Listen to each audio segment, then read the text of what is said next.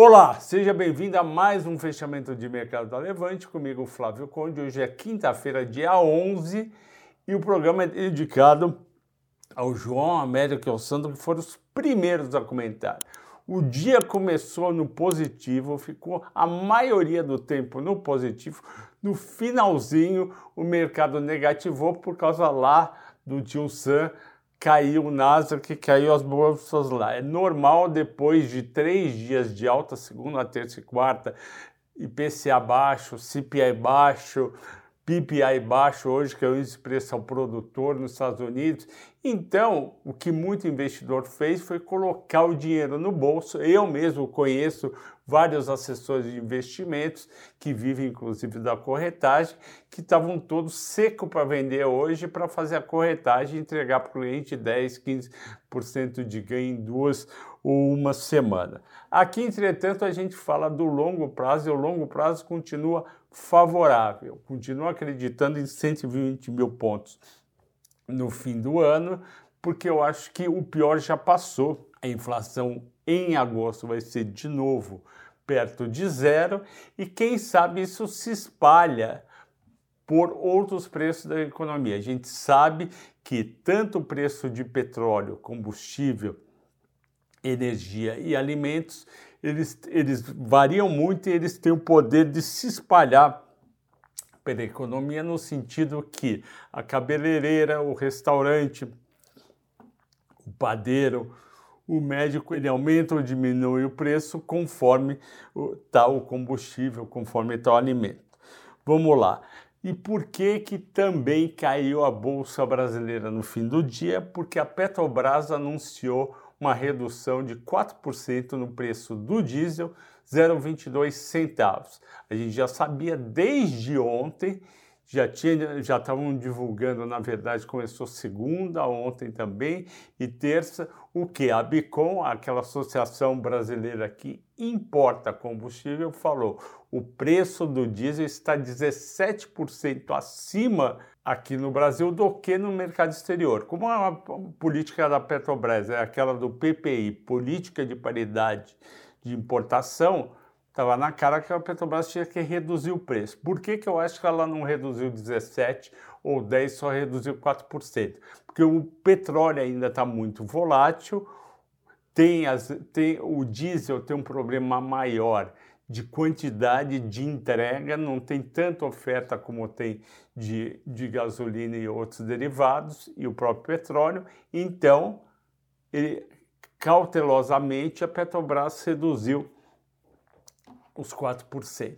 E hoje foi o último dia de, do investidor ter que estar com as ações da Petrobras na carteira para poder receber os dividendos. Quem vendeu hoje Petrobras não vai receber dividendos. Quem não vendeu e manteve, amanhã o preço de fechamento de hoje, por exemplo, da Petrobras PN, que foi R$ 36,25, o sistema da bolsa vai tirar R$ 6,73, que vai ser pago em duas etapas em agosto e setembro e vai abrir com preço base ao leilão amanhã de manhã a 29,52. Não significa que você perdeu R$ 6,73 porque você vai receber em dividendos. Bom, Flávio, o que, que vai acontecer amanhã de 29,52? Vai cair para abaixo de 29, 28 ou vai subir para 30? Depende. Depende em que sentido? Depende amanhã quando tiver o preço do petróleo e o preço do diesel. Então, volta a influenciar somente isso, porque daquela vez que eu recomendei a R$ 29,00 até hoje, o mercado colocou 6,73 no preço. A partir de amanhã tira e volta ao normal. No final, o Ibovespa caiu 0,47, fechou a 109.718 pontos e, como eu disse ontem, tem uma resistência psicológica muito grande nos 110 mil pontos. E teve outras ações que eu vou falar entre as maiores quedas que tiveram resultados fracos. O mercado vendeu papel, que ficou chateado com a notícia ou as ações tinham subido demais, o mercado aproveitou para vender. Teve ação que subiu 30% em um mês. O dólar voltou a subir, foi de 5,13 para 5,16. Eu tinha falado que eu achava 5,15 um piso legal. Então agora ficar entre 5,15, 5,18, 5,20 me parece bem interessante. E ontem no pico da euforia chegou a 5,09. Continuando entre as ações mais negociadas, a gente teve a Petrobras, a primeira 36,25 caiu 2,3. A Vale finalmente foi além dos 70 reais, fechou a 72,46. Eu vinha falando quando chegava abaixo de 70 que ela ia subir. Eu também vinha, vinha falando que podia ter um, uma rotação de setores. Vende as que subiram demais, compra as que caíram com por exemplo, a Vale. Banco do Brasil, 41,70, subiu 4,3. Eu vou falar no fim do programa.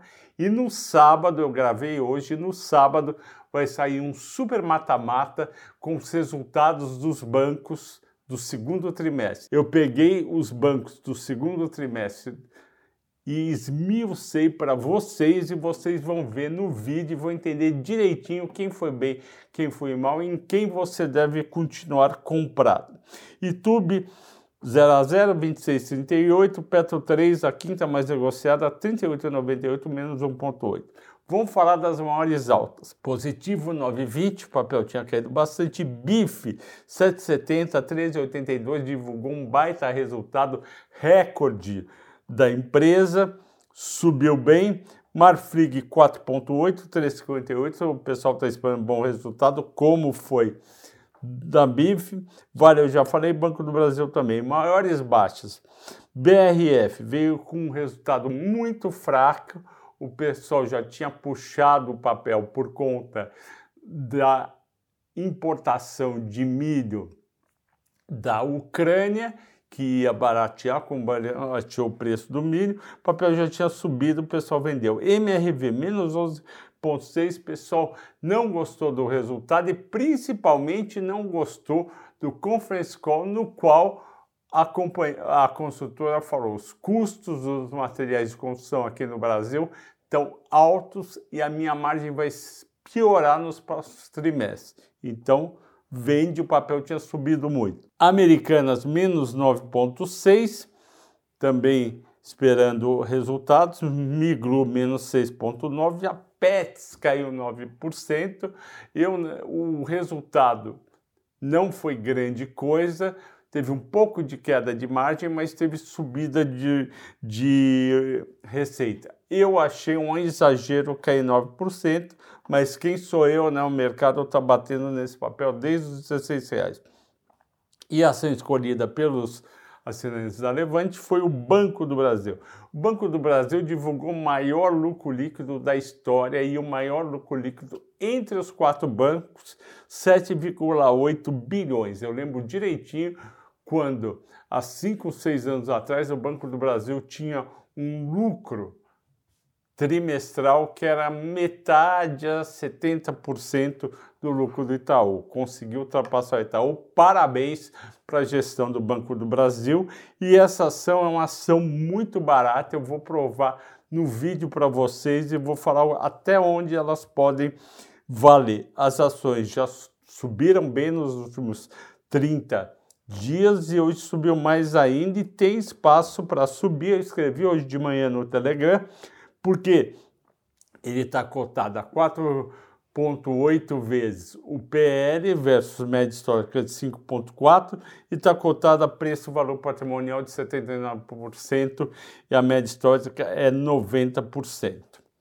Margem líquida financeira cresceu uma barbaridade, 23% para 11 bilhões e meio. Isso é a receita principal do banco a carteira de crédito foi para 919 bilhões, crescimento de 19,9%, e além disso, o PDD, a provisão para devedores duvidosos, eh, ficou baixa, a mais baixa entre os bancos. Então a gente tem aí o Banco do Brasil com resultados muito bons e que vocês vão entender direitinho no sábado no mata-mata como vale a pena essa empresa. Qual que é o risco dela? Que os outros três bancos não têm risco governamental. Só que eu já adianto que o Banco do Brasil passou pela Dilma, e não é fácil passar pela Dilma, teve bons resultados, passou pelo Temer, melhorou, passou pelo Bolsonaro, melhorou,